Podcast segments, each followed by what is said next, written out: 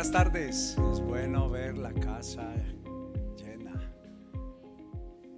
Pero más que verla llena, lo más importante es verte a ti.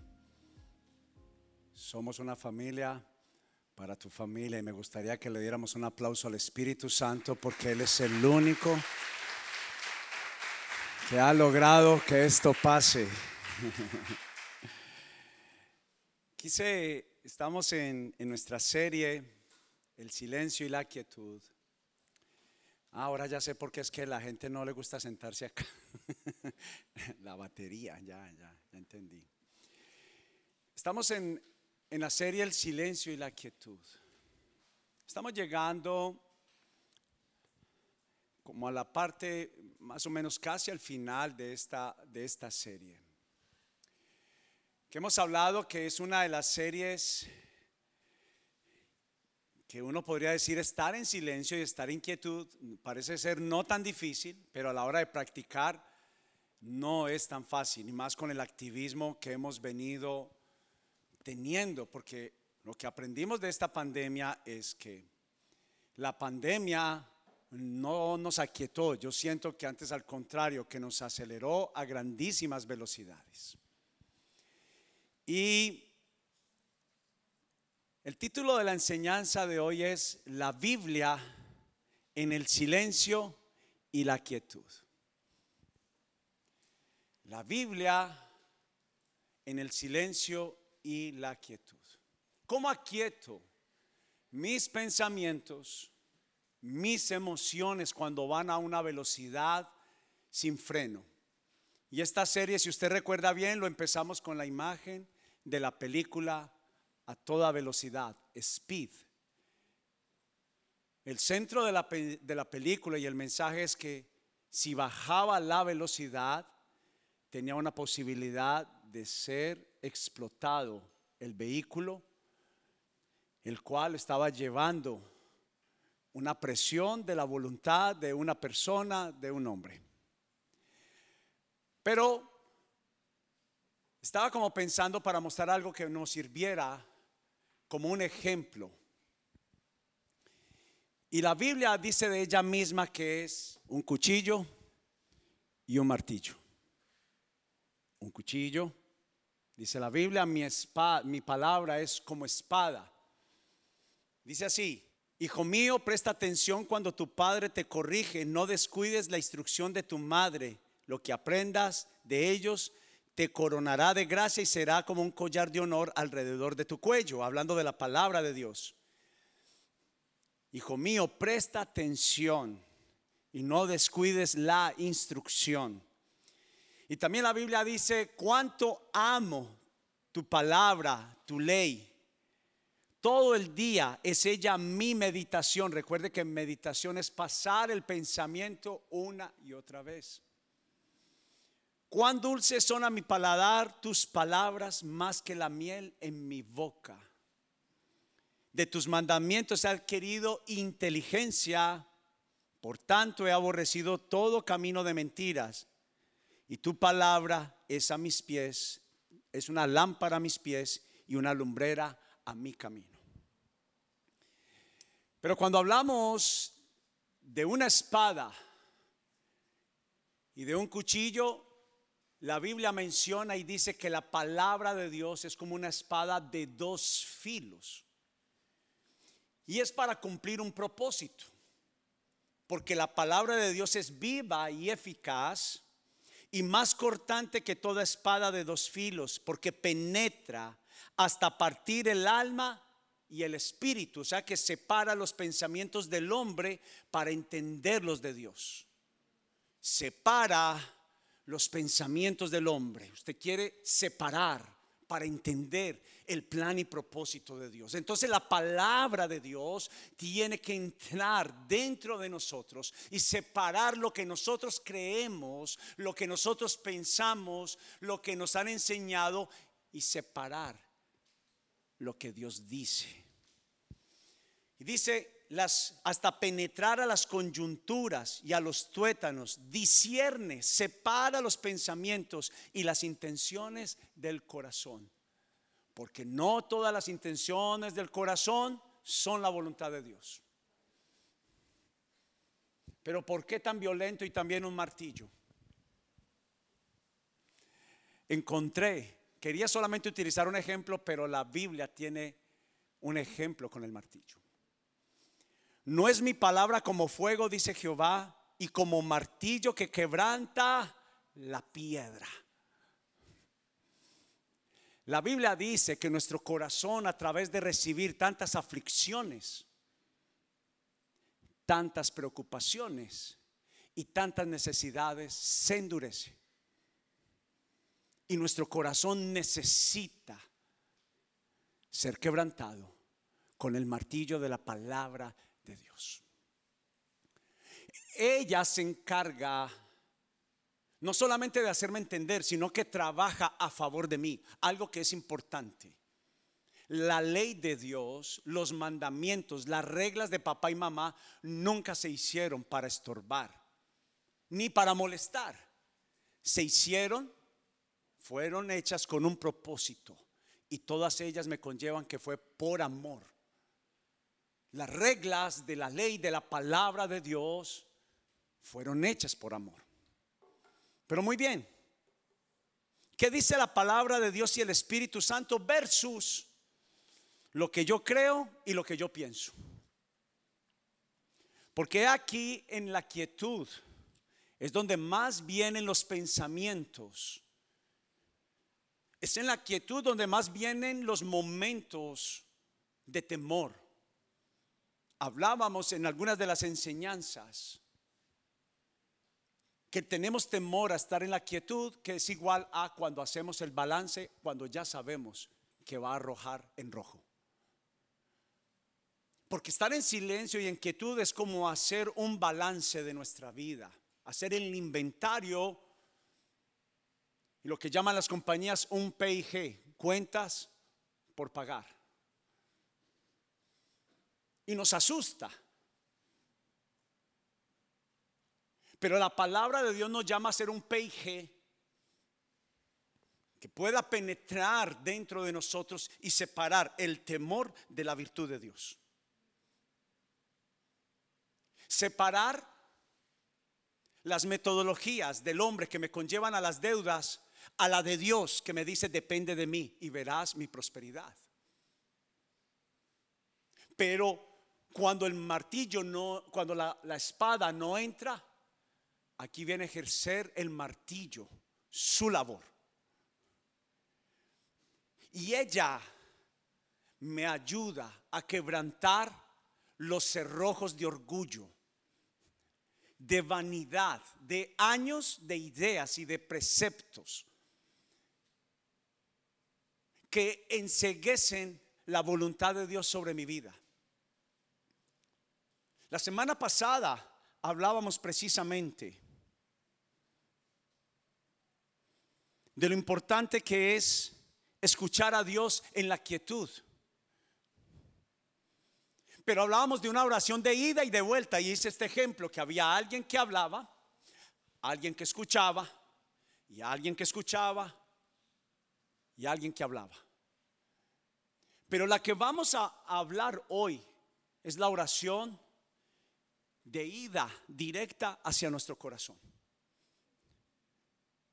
Porque muchas veces estamos buscando ejemplos, como nos enseñaron en nuestra cultura latina, que desciende de África, donde nos enseñaron a depender, por ejemplo, pensando que está bien sobre la brujería y la adivinación.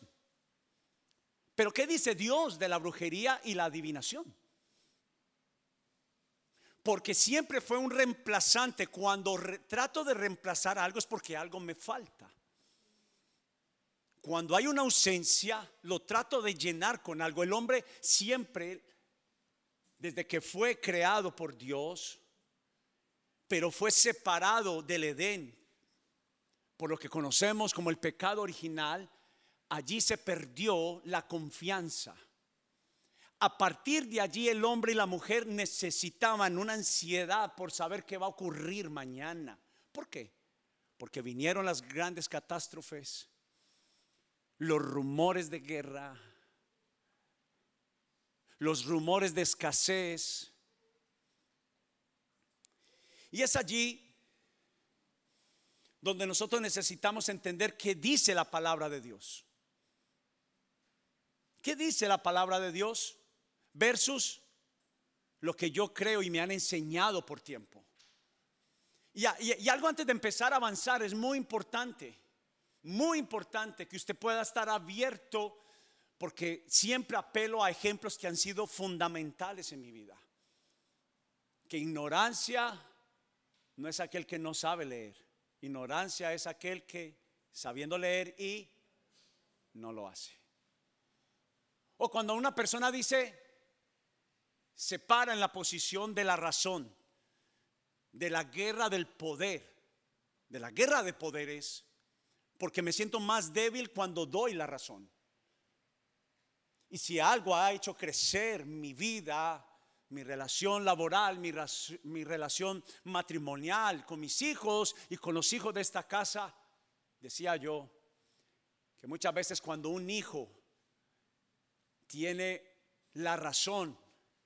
No es fácil ceder por orgullo, pero algo que empodera a tus hijos, mientras que tú evitas, porque te sientes que vas a caer en autoridad, es que le acabas de dar un acto de humildad y de enseñanza para la vida a tu hijo. Al reconocer, tú tienes la razón. Y yo me bajo a tu idea me bajo a tu tesis. Y es con ese preámbulo que quiero que usted hoy pueda abrirse con humildad para entender que posiblemente lo que te enseñaron, de lo que pusiste por fundamento de tu vida, es posible que por eso es que el edificio que has construido de tiempo en tiempo tambalea. Y quiero entonces poner algunos ejemplos. ¿Qué dice la palabra de Dios? Pero a la hora la verdad, ¿qué importa más? ¿Lo que yo creo o lo que Dios dice? Como el consejo del anciano, del viejo pastor, de mi abuelo, que se ganó mi respeto porque me amó, porque me corrigió en los momentos más difíciles de mi papá, mi mamá, de mi líder, de mi pastor, que estuvo pendiente de mí, que me amó pero que también estuvo para estar firme. Pero habría la posibilidad que en algo, la tradición, la escuela, la educación que me dieron y la formación no estaban bien encaminadas con el propósito de Dios. ¿Qué dice Dios? ¿Qué pienso y qué creo yo de? Número uno, quiero que mire allí. Una pregunta simple. Pasa a la siguiente, por favor, Juan. ¿Se puede mentir? ¿Hay alguien que no mienta? Pues la Biblia dice que es el octavo mandamiento.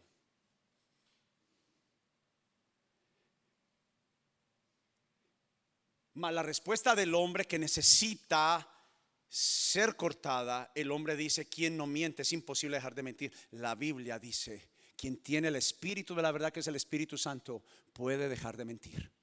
Separa. Puedo tener relaciones sexuales sin estar casado. La Biblia dice, Jesús enseñó que con solo codiciar el hombre o la mujer que no es tu hombre o no es tu mujer, ya eres un adúltero y un fornicario de corazón. Oh. Estamos formándonos. Es en el secreto, ¿sabe por qué es importante en el secreto la palabra de Dios? Porque Dios no es un padre de un jefe como el hombre que te avergüenzan delante de otros. Dios quiere la quietud y el estar a solas para hablarte a ti. Te ama tanto que Él no quiere entrar a tu vida sin que tú lo autorices. Aló. Tú tienes que pedir la palabra de Dios entendiendo que es así figurativamente. Es un cuchillo, es una espada que penetra hasta el alma y separa los pensamientos del hombre con los pensamientos de la palabra de Dios. Escriba este versículo, Isaías 55. Dice, mis pensamientos y mis caminos no son los de ustedes. Hasta ahí uno dice, ok, entiendo que necesito para poder tener los pensamientos de Dios, necesito la espada, la palabra.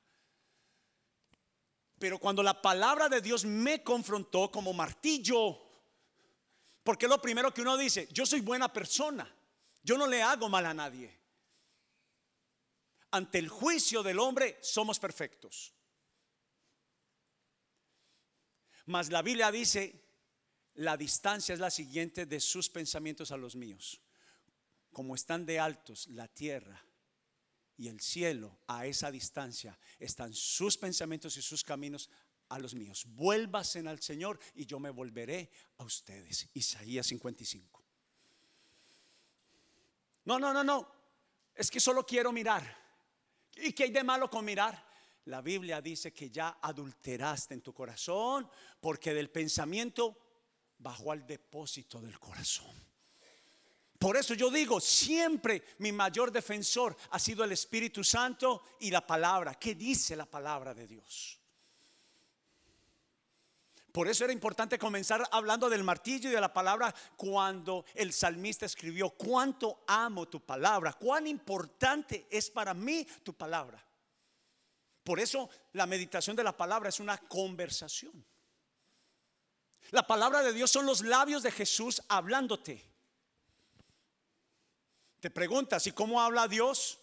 Mira para acá, ¿cómo habla Dios?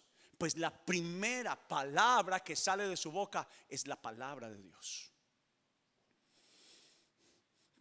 Puedo ver pornografía, la Biblia dice que los ojos, los ojos son la lámpara del alma.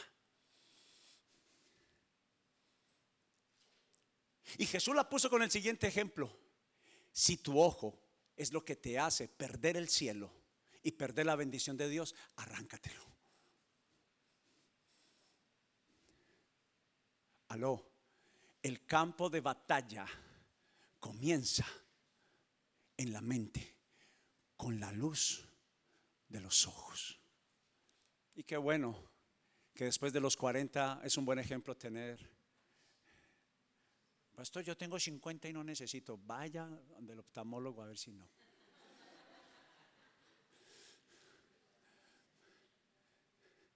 Yo veo y me cuesta leer mis notas allá, pero la palabra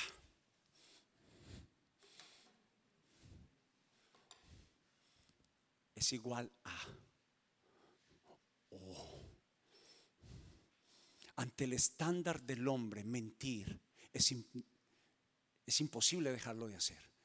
Hasta en el estándar de Dios, ser un hombre de una sola mujer, aún en mi corazón, se puede. Por el Espíritu Santo. No lo puedo hacer en mis fuerzas. Yo estoy claro y seguro que no se puede. Está bien jugar la lotería. La Biblia dice, ayúdate que yo te ayudaré. ¿Dónde está mi amigo? ¿En qué versículo? El que madruga Dios le ayuda. Así como ustedes los cristianos dicen, oiga, le sacan a unito. Así como los cristianos ustedes dicen.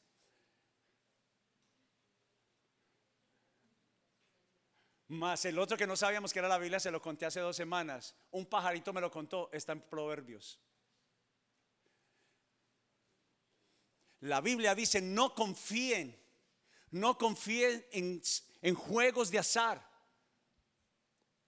Porque entonces el Salmo 23, que todos no lo sabemos, dejó de ser una verdad para nuestra vida. El Señor es mi pastor y nada me faltará. Por eso la búsqueda es la necesidad de algo. Aló. La pornografía está insaciable. Pero yo sé que es la ausencia. Escuche esto. Si algo se quiere llevar en esta tarde. La pornografía nunca se hace en público. Se hace en lo secreto. Sabe que está haciendo falsificar, usurpar el lugar de Dios, de estar en silencio y en quietud. Alguien que tiene calidad, no cantidad, calidad de silencio y quietud en el Señor, le aseguro que no va a tener problemas de pornografía. Y por si acaso, algunos de los pecados sexuales más contagiosos, algunos de los pecados más contagiosos que yo he conocido, que se pegan como el virus y como la lepra, es la pornografía. Se bajan a tu familia, te prometo, escúchame, se bajan a tus generaciones. Abandona con la ayuda del Espíritu Santo la palabra de Dios. Dice, abandónala y abandónala rápido. Y estamos para ayudarte. ¿Usted sabía, hijos y hijas, que aquí hay, aquí hay un material que son pasos hacia la libertad? Y usted sabe, ya no es un tabú en la iglesia. La iglesia ya está con la pornografía. Y escúcheme, lo más hermoso, lo más hermoso, la Biblia dice, no hay condenación para los que están en Cristo Jesús. Te prometemos, te prometemos acompañarte y amarte. Aquí no hay ni uno. ¿A cuánto les gustaría dejar de pecar? Levante la mano. Pillados están pecando. Jorge, yo sé que usted no, Jorge, yo sé que usted era porque usted me quería respaldar. Todos somos pecadores. Todos. Nunca me escuchará decir, ustedes pecadores. Me escuchará decir, como el ejemplo que Jesús dijo, sé propicio a mí, que soy pecador. Habla de alguien que quiere, ama a su familia, pero ama al Señor.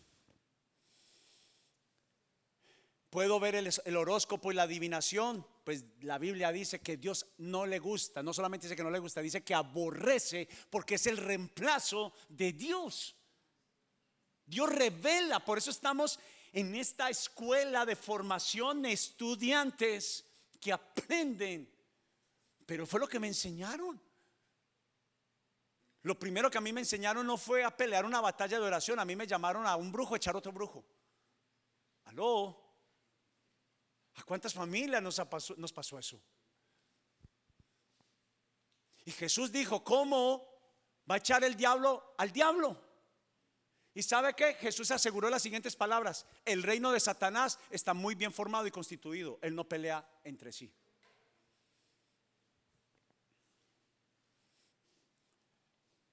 Puedo tomar bebidas alcohólicas. Escriba el versículo. Ay, pastor. Pero es que a mí me gustan las suaves, suaves, fuertes, como las quiera, oscuras. ¿Qué dice la Biblia? No, ¿qué digo yo? Jesús bebió vino, pastor.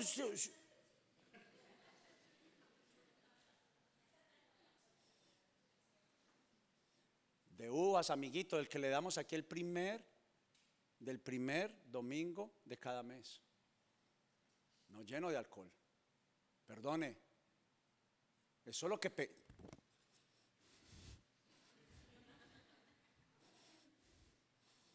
¿Qué dice Dios?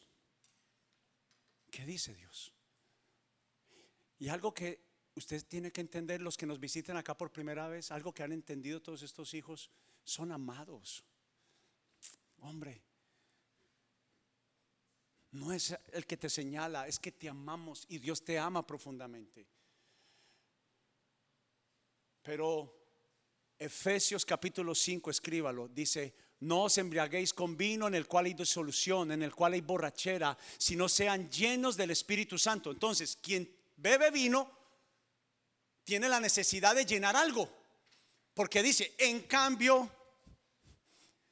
sean llenos del Espíritu Santo sean llenos. Decir palabras groseras está bien. La Biblia dice la vida y la muerte la, dijo el hombre más sabio sobre la tierra. La vida y la muerte están en el poder de la boca. Si usted habla vida, le rodeará vida. Si usted habla maldición, palabras obscenas, groseras, maldiciendo. Recuerde que la palabra maldecir no es decirle solamente a alguien maldito, es mal hablar maldecir, alguien que se queja constantemente, critica, juzga. Y todos calificamos. No hay ni uno solo que se salve de esto, ni uno.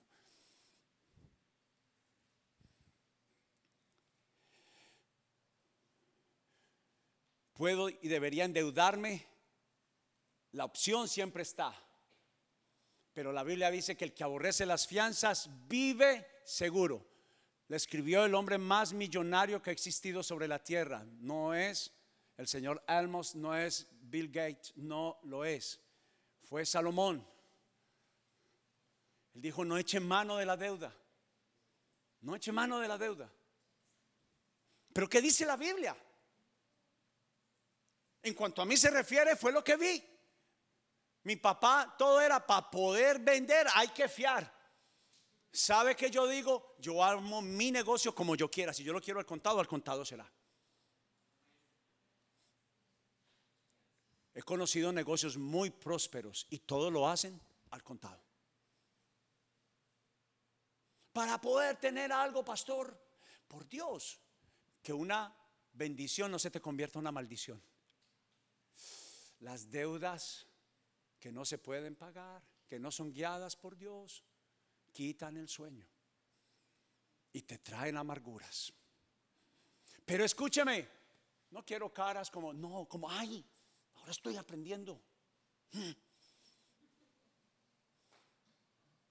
Decir palabras groseras. Está bien enojarme, la Biblia dice, está bien airarse, pero no peque, no pase la gritería, no pase al odio, no pase a la falta de perdón. Le vamos a estar en indiferencia va a pasar de cera. No, la Biblia dice, perdónesen las faltas. ¿Sabe cuántas veces la Biblia habla de la falta, del perdón? Claro, ya usted está diciendo, no merece. Venga más profundo. Porque el perdón sí que necesita bien adentro, Padre, bien profundo. Está bien ver celular y televisión hasta tarde y en exceso, menos los sábados en la noche. Al que la entendió, la entendió. Y eso que la reunión es a las 12. Recuerde que la nueva idolatría de este tiempo es tiempo y espacio, a lo que usted le dedica, tiempo y espacio que está por encima de Dios, de tu familia, de lo que es primero, es idolatría. Nos tomamos un cafecito y escucha mi teoría sobre eso. Pero, ¿qué dice la palabra de Dios de todo esto? La invitación es mediten. No se quede con que usted tiene la razón. Eso fue lo que me enseñaron, eso es lo que yo creo. Mediten. Ábrase. Pero es más fácil en la quietud y en el silencio es afilar. Este, esta espada pudiera servir mucho, servir nada. Pero si no está afilada, de nada sirve. Por eso también coloqué estos dos versículos que quiero que los mire en la pantalla y escríbalos. Y tiene una tarea para esta semana. ¿Puede hacer una tarea por usted? Iba a decir por mí, por usted. Pero de una vez le digo, es el capítulo más largo de toda la Biblia. Tiene más de 100 versículos. Pero yo no estoy pidiendo que los lea todos en cinco minutos, tranquila. Pártalo en cuatro partes si quiere. En los cinco días de la semana. Salmo 119, pero mire lo que dice el versículo 15 y 16. Preste atención a esto, le va a ayudar. La palabra es viva y eficaz, más cortante y es martillo que quebranta. Estudiaré tus mandamientos y reflexionaré sobre tus caminos separados, abismo, mis caminos a los caminos de Dios. Hay veredas, dice la palabra, que al hombre le parecen veredas de bien, pero son caminos de muerte y de maldad. Me deleitaré en tus decretos y no olvidaré tu palabra. Entonces dice, tiene cuatro partes importantes. Estudiarla, meditaré, estudiaré, reflexionar. Hombre, mi esposa tenía la razón. Aleluya.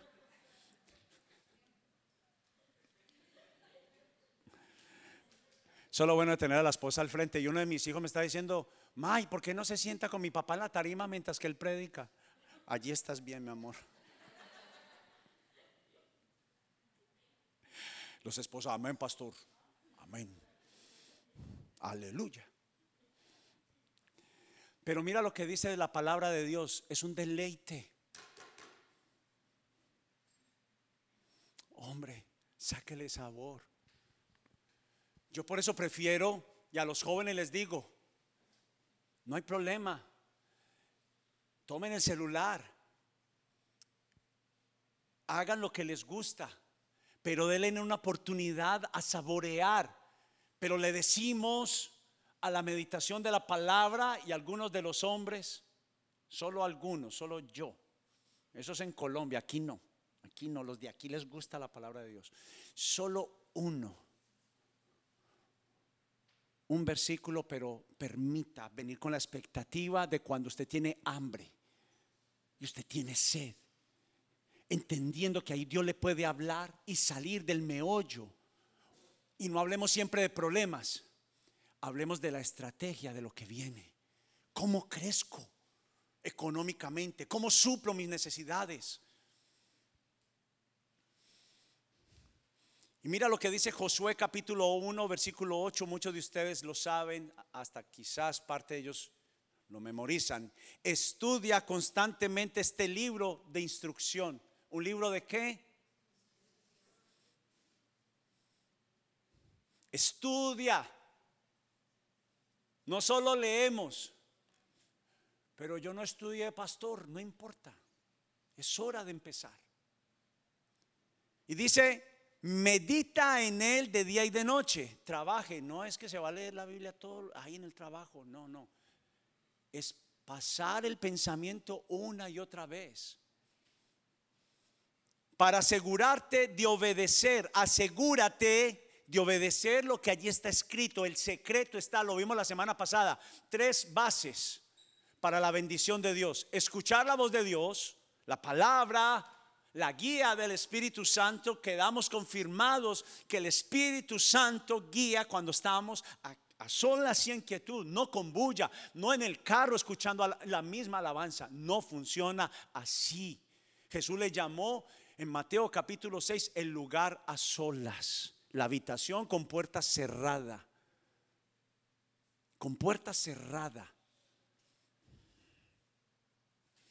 Dice, estudia constantemente este libro de instrucción, medita de él de día y de noche, en asegurarte de obedecer todo lo que ya está escrito. Entonces decía, escuchar, guardar, que es atesorar y poner por obra. Nada se gana si no practicamos a Jesús.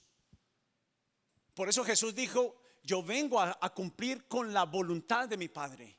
Y el secreto del éxito y de la bendición de tus hijos es cuando ellos te ven obedecer la palabra de Dios. Amén, Meli. Por lo menos aquí hubo un amén. Ay, Claudia. Solamente entonces harás prosperar. No habla solo de dinero. Hay gente tan pobre, tan pobre, tan pobre, tan pobre, tan pobre, tan pobre, tan pobre, tan pobre, que no tiene sino dinero. ¿Qué tienes? ¿Qué tienes? Paz, unidad. ¿Tienes vida en Jesús? ¿Conoces al Espíritu Santo?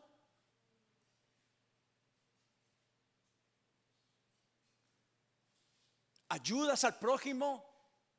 Esa es la prosperidad que dice la Biblia. Que de ti van a venir a comer y beber personas. Al desvalido, varios de ustedes me han llamado, pastor, hay alguien que conozco en el hospital.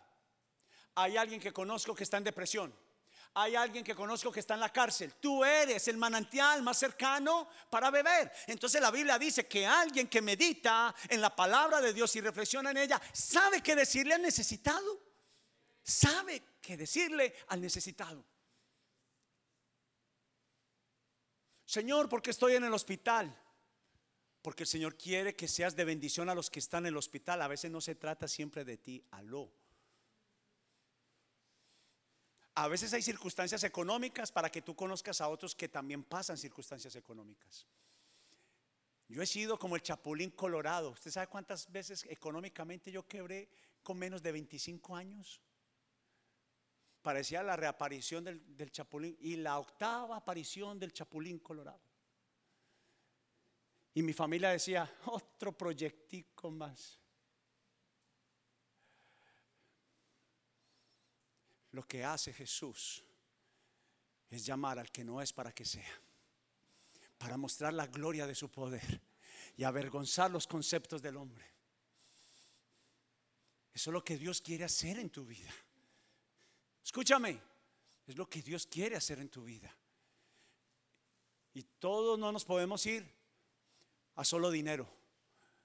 Te estoy hablando de una persona que la gente quiere estar con ella porque siempre tiene bondad y generosidad en su corazón, que ama al desvalido, que ama al prójimo, que no solo está pensando en sus necesidades.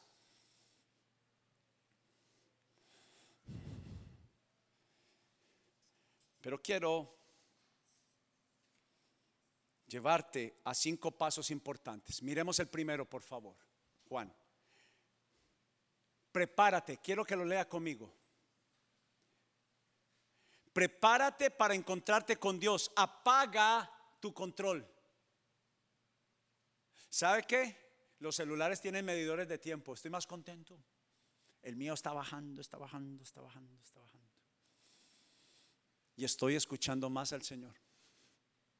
Escuche, bájele y le aseguro que si algún día usted decía, qué bobada esa, qué tontería esa que Dios habla, usted va a sentir una guía tan profunda en su corazón. Apague su teléfono y déjelo en otra habitación cuando vaya a estar a solas. No lleve celular. Los que han luchado con alcoholismo, ¿qué hacen en un bar? Allá le voy a predicar a los alcohólicos. Deje, papito, yo lo hago, que esa no fue mi lucha. Venga, yo lo hago. Si el problema son las mujeres, deje que su esposa le hable a las mujeres. Tú ven para acá. ¿Me estoy haciendo entender?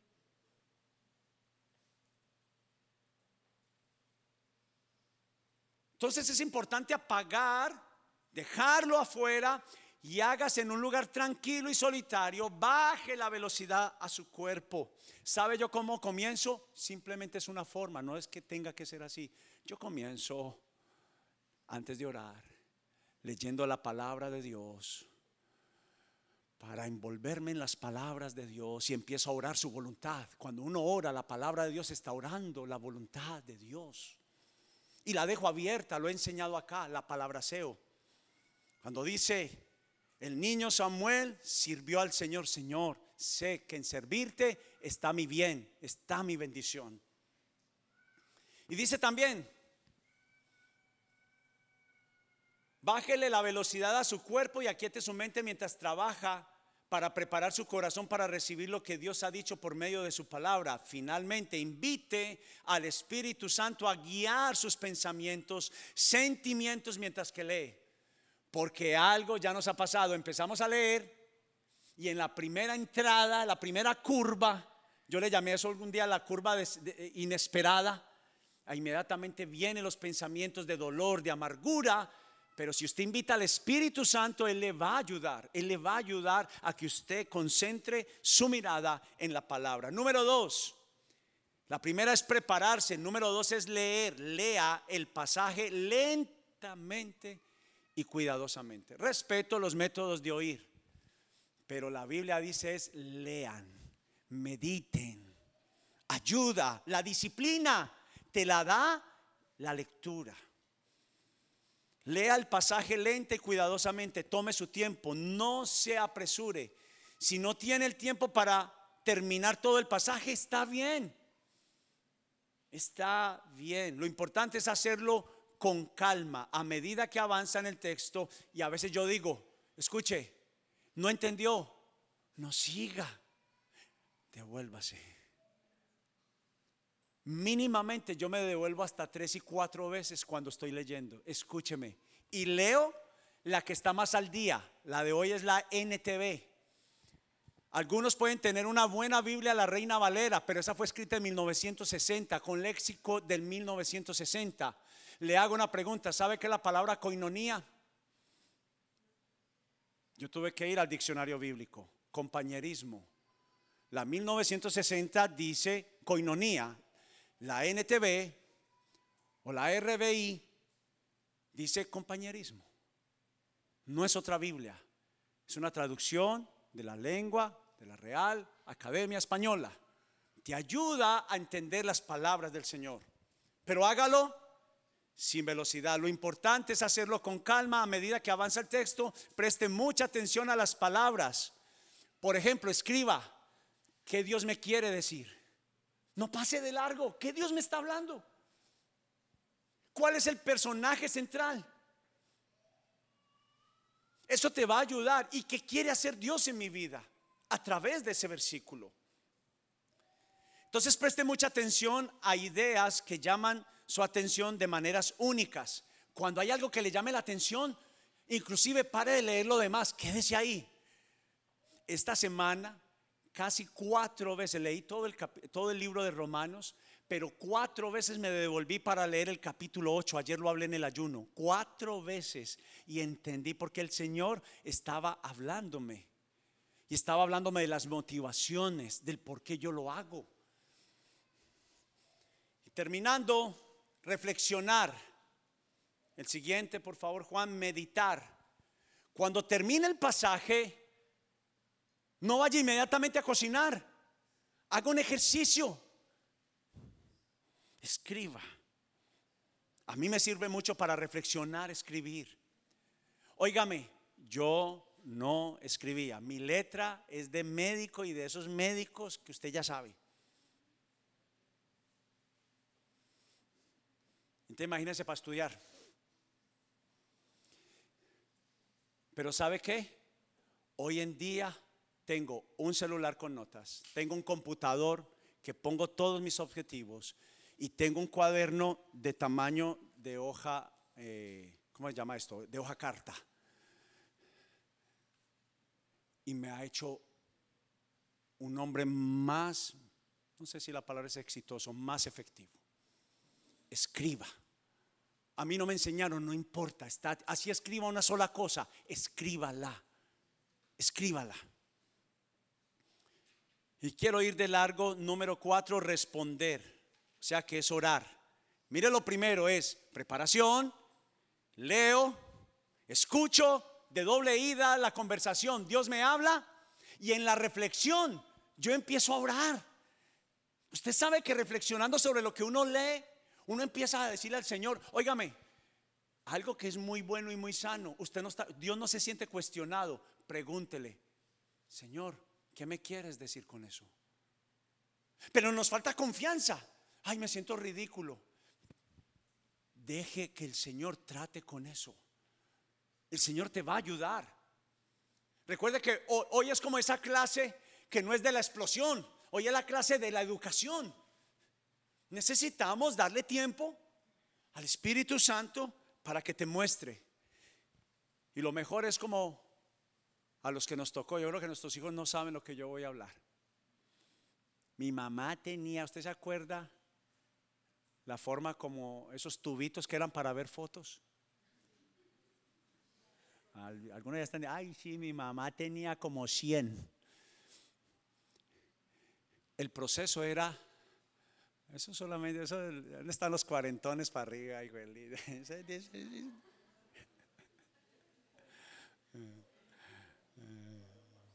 Pastor, pasé las cuatro ruedas, el cuarto piso. Los de 30 no, no, esos no conocieron eso. Sí, Alejo sí, oh, ok. Ah, que sí, que sí, los de 30, los de 30. Ah, sí. come años. Echa fuera la mentira, Señor. Aleluya. Ay, en una iglesia, sí. Estos son nuestros grupos de evidencias. ¿Usted sabía? Hoy, si usted vino a un grupo de evidencias que lo hicimos hace como unos 3, 4 años, cambió. No es un monólogo. Hay vida, hay familia, hay comunidad, hay vida. Hay vida. Pero esas fotografías tuvieron un proceso y se llama revelación. ¿Sabe qué significa al lenguaje cristiano la, revelación? Reflexión. una vez más, me separa mis pensamientos. Y ahora veo. Pedro dijo, Señor, debo de perdonar siete veces a mi hermano. La del hombre, siete veces. ¡Wow! Poderoso Pedro. Usted es tremendo. Pero el Señor llega y le hace así. Siete veces setenta. Siete veces siete, papito. No te digo solamente siete veces. Se la multiplicó a un estilo de vida el perdón. Y sabe que no es un consejo, mire para acá, es una obligación el perdón. Voy a aprovechar esta oportunidad, aprovechando. Tranquilo que no va a hablar de usted. Hay gente que ha dejado de perdonar pensando que confianza es igual a perdón.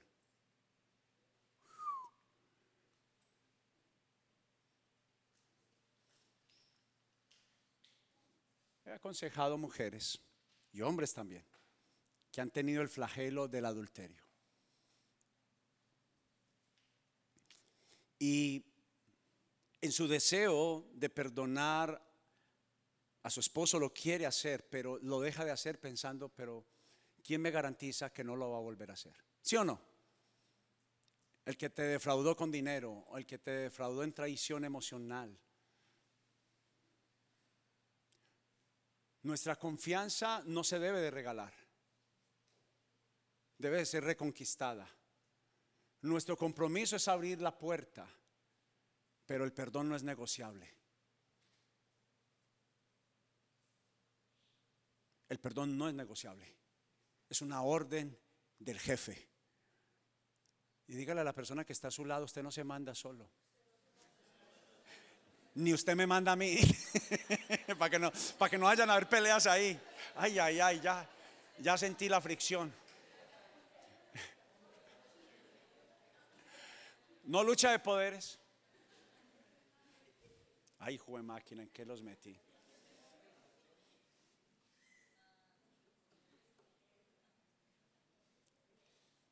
Por último,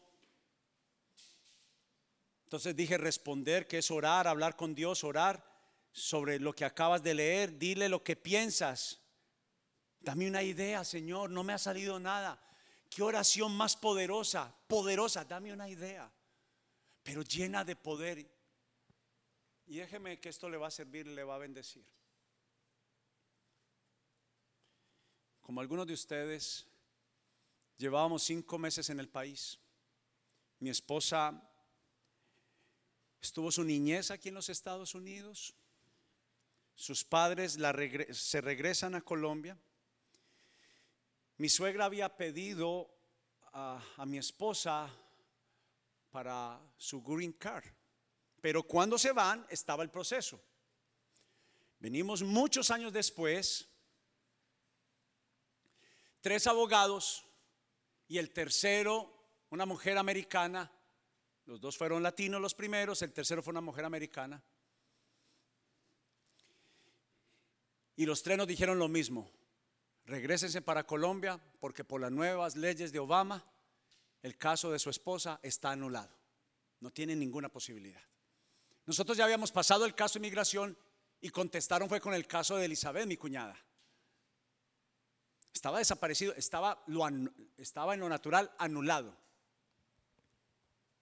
octubre, noviembre, en diciembre, comenzando diciembre, finales de noviembre, principio de diciembre.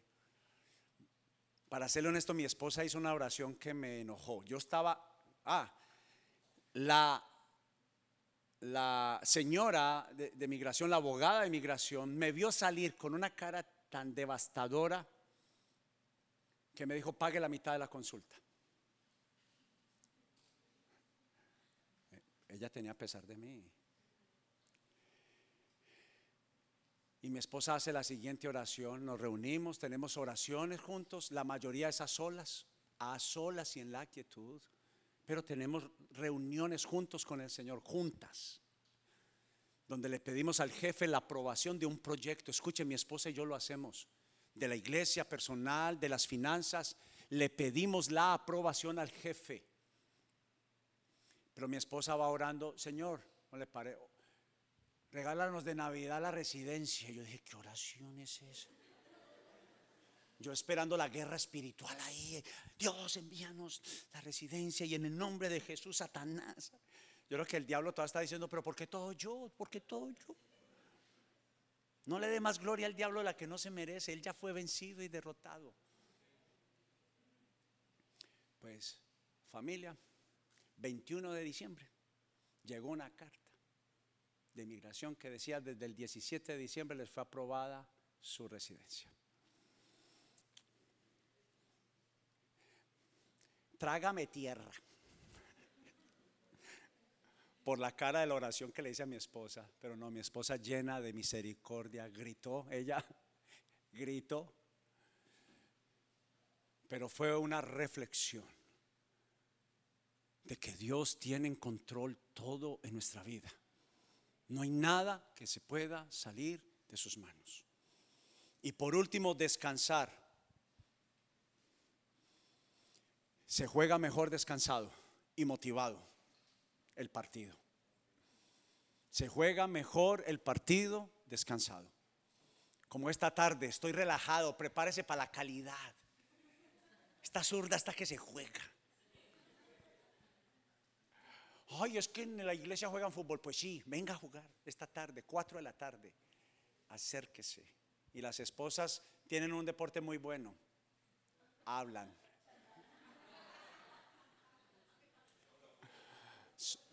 No critican, hablan. No, no, no, no. Vea ese gol que se comió mi esposo. ¡Ah! Eso sí es malo. Yo le he dicho a él que tiene dos pies derechos, pero yo no sé para descanse, pausa para sentarse en la presencia de Dios antes de oír. Porque a veces el inicio de la oración, cuando no nos concentramos, cuando nos sentimos ridículos, cuando no nos enseñaron la disciplina, huimos, escapamos y nos damos por vencidos. Es una disciplina constante, constancia. Y para poderla encontrar necesito descansar. Yo no empiezo a orar, le, digo algo de mi corazón, yo no empiezo a orar hasta que yo estoy literalmente quieto. Pero no me refiero a mi cuerpo. Usted sabe yo como cuando me pasó lo que me pasó de mi colon, que estoy hospitalizado. ¿Sabe qué lo que pasa? Es que yo comía a la velocidad de mi mente. Y mi mente le tengo que decir constantemente, yo soy, me toca decirme tranquilo. Y entonces recuerdo y como despacio. Y como aprendí a conocerme, yo dejé de orar en la velocidad hasta que, ¿sabe cuándo lo empecé a disfrutar? Hasta que me aquieté. No celular, no televisión. Y le doy una orden David dijo las siguientes palabras, alma mía, alaba al Señor. No gobierna el corazón. Escúcheme, no gobierna el corazón. El corazón es un enemigo de la oración. Porque si depende del estado del corazón, no, no, lo, no lo vamos a hacer. Porque seamos honestos, si hay billete en el bolsillo, somos muy eufóricos. Y cuando nos falta, y cuando nos falta, estamos de morirnos. No lo hacemos. Supere la primera fricción de un cohete. ¿Qué es un cohete? Yo no sé qué es, pero lo he visto desde Cabo Cañaveral parece que te va a tumbar, que te va a matar, que no arranca. Pero cuando toma su plan y su propósito para lo cual va a ser enviado, despega. Y nadie lo detiene. Así es la oración y la meditación de la palabra. Dale una oportunidad, dale una oportunidad a disfrutar la palabra de Dios pero necesitas aquietarte. Estoy seguro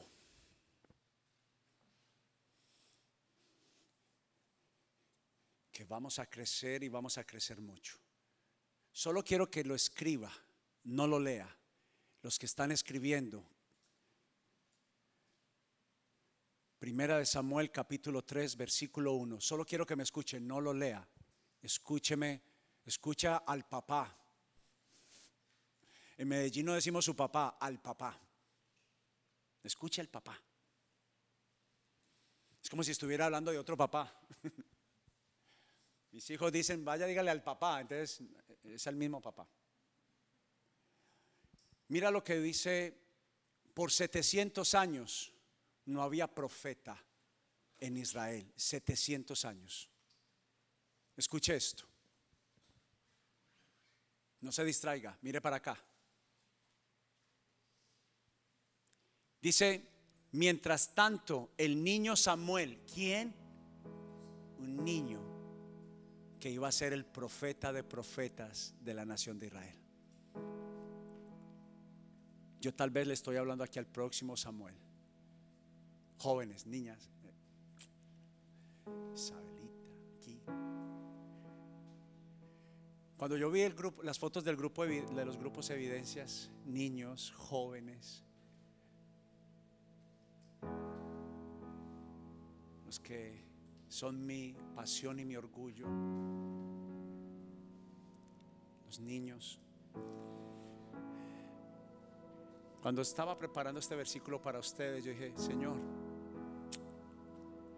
el niño Samuel, sentí la voz del Señor sobre Sofía. Es una profeta a las naciones de la tierra. Va a restaurar corazones. Y cuando se siente en el piano, ella va a sanar almas. Y el eco de su voz va a llegar y va a pasar montañas, océanos y fronteras.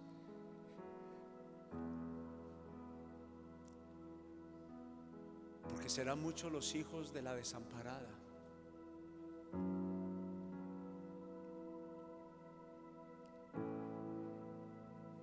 Señor ha decidido que su hija sea una profeta para las naciones de la tierra.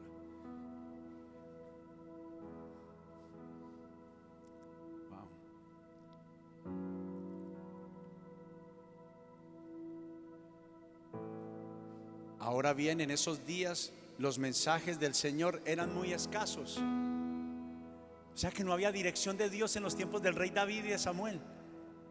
Porque Samuel fue el profesor, el mentor, el maestro del rey David.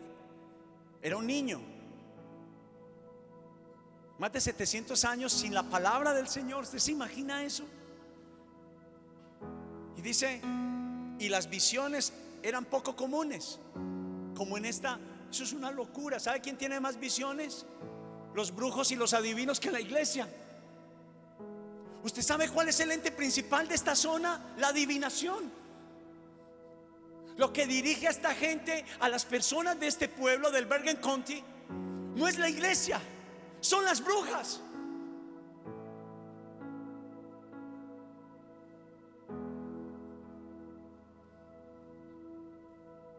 Y no tenemos que ser profetas para enseñar la palabra de Dios.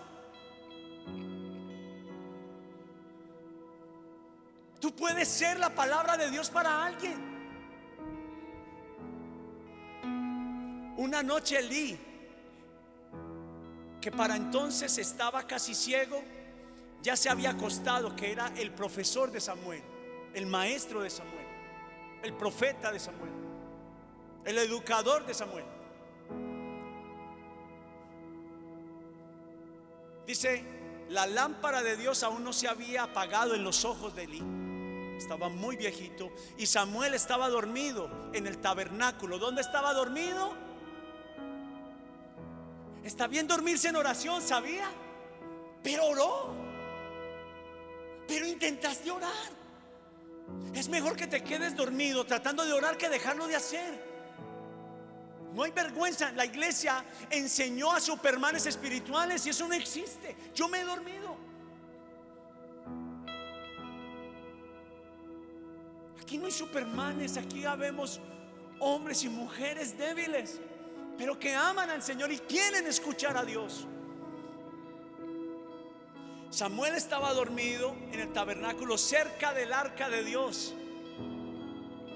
No ¿Sabe qué significa el arca? Adoración, alabanza, el lugar de la presencia de Dios. Coloque ahí sí adoración en la noche.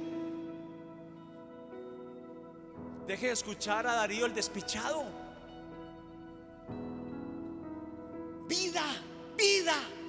Necesitamos vida. Entonces dice, de pronto el Señor llamó a quién? Al niño. Lo llamó.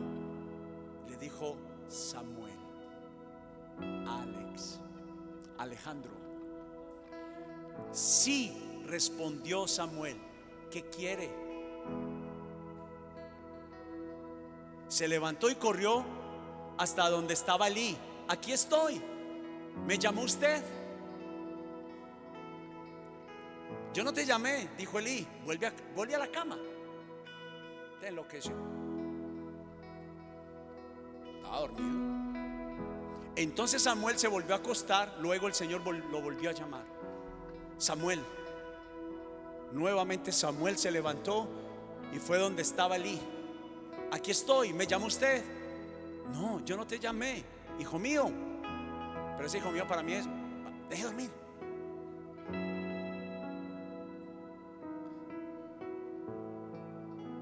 Yo no te llamé, hijo mío, respondió Elí, vuelve a la cama. Samuel todavía no conocía al Señor. Conocer, ¿sería que no escuchó de él?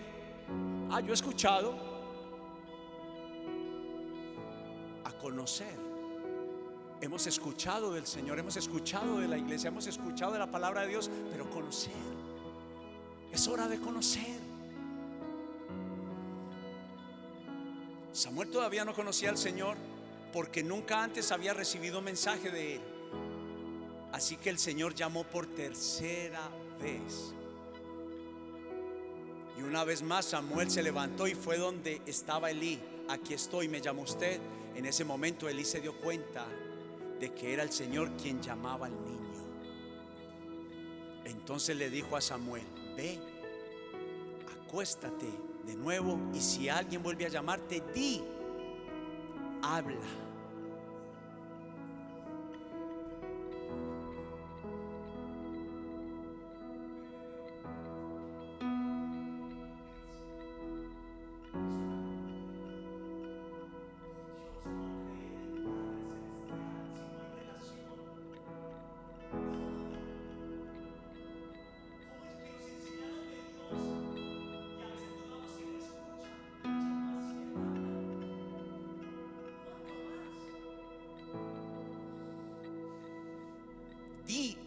Señor, que tu siervo escucha, tu siervo, estoy a tu servicio, no a mi demanda. Señal cuando cuando vengas en oraciones, que tú quieres, Señor? Y la Biblia dice que está bien que presentes tus peticiones, debes de hacerlo, pero lo primero que tiene que tener tu objetivo es cómo te agrado, cómo te obedezco, cómo te saco una sonrisa, Señor. Así que Samuel volvió a su cama y el Señor por cuarta vez vino y llamó igual que antes, Samuel, Samuel, ya lo llamó. Y Samuel respondió, habla que tu siervo escucha. Entonces el Señor le dijo a Samuel, estoy por hacer algo grande en tu vida, en mi pueblo.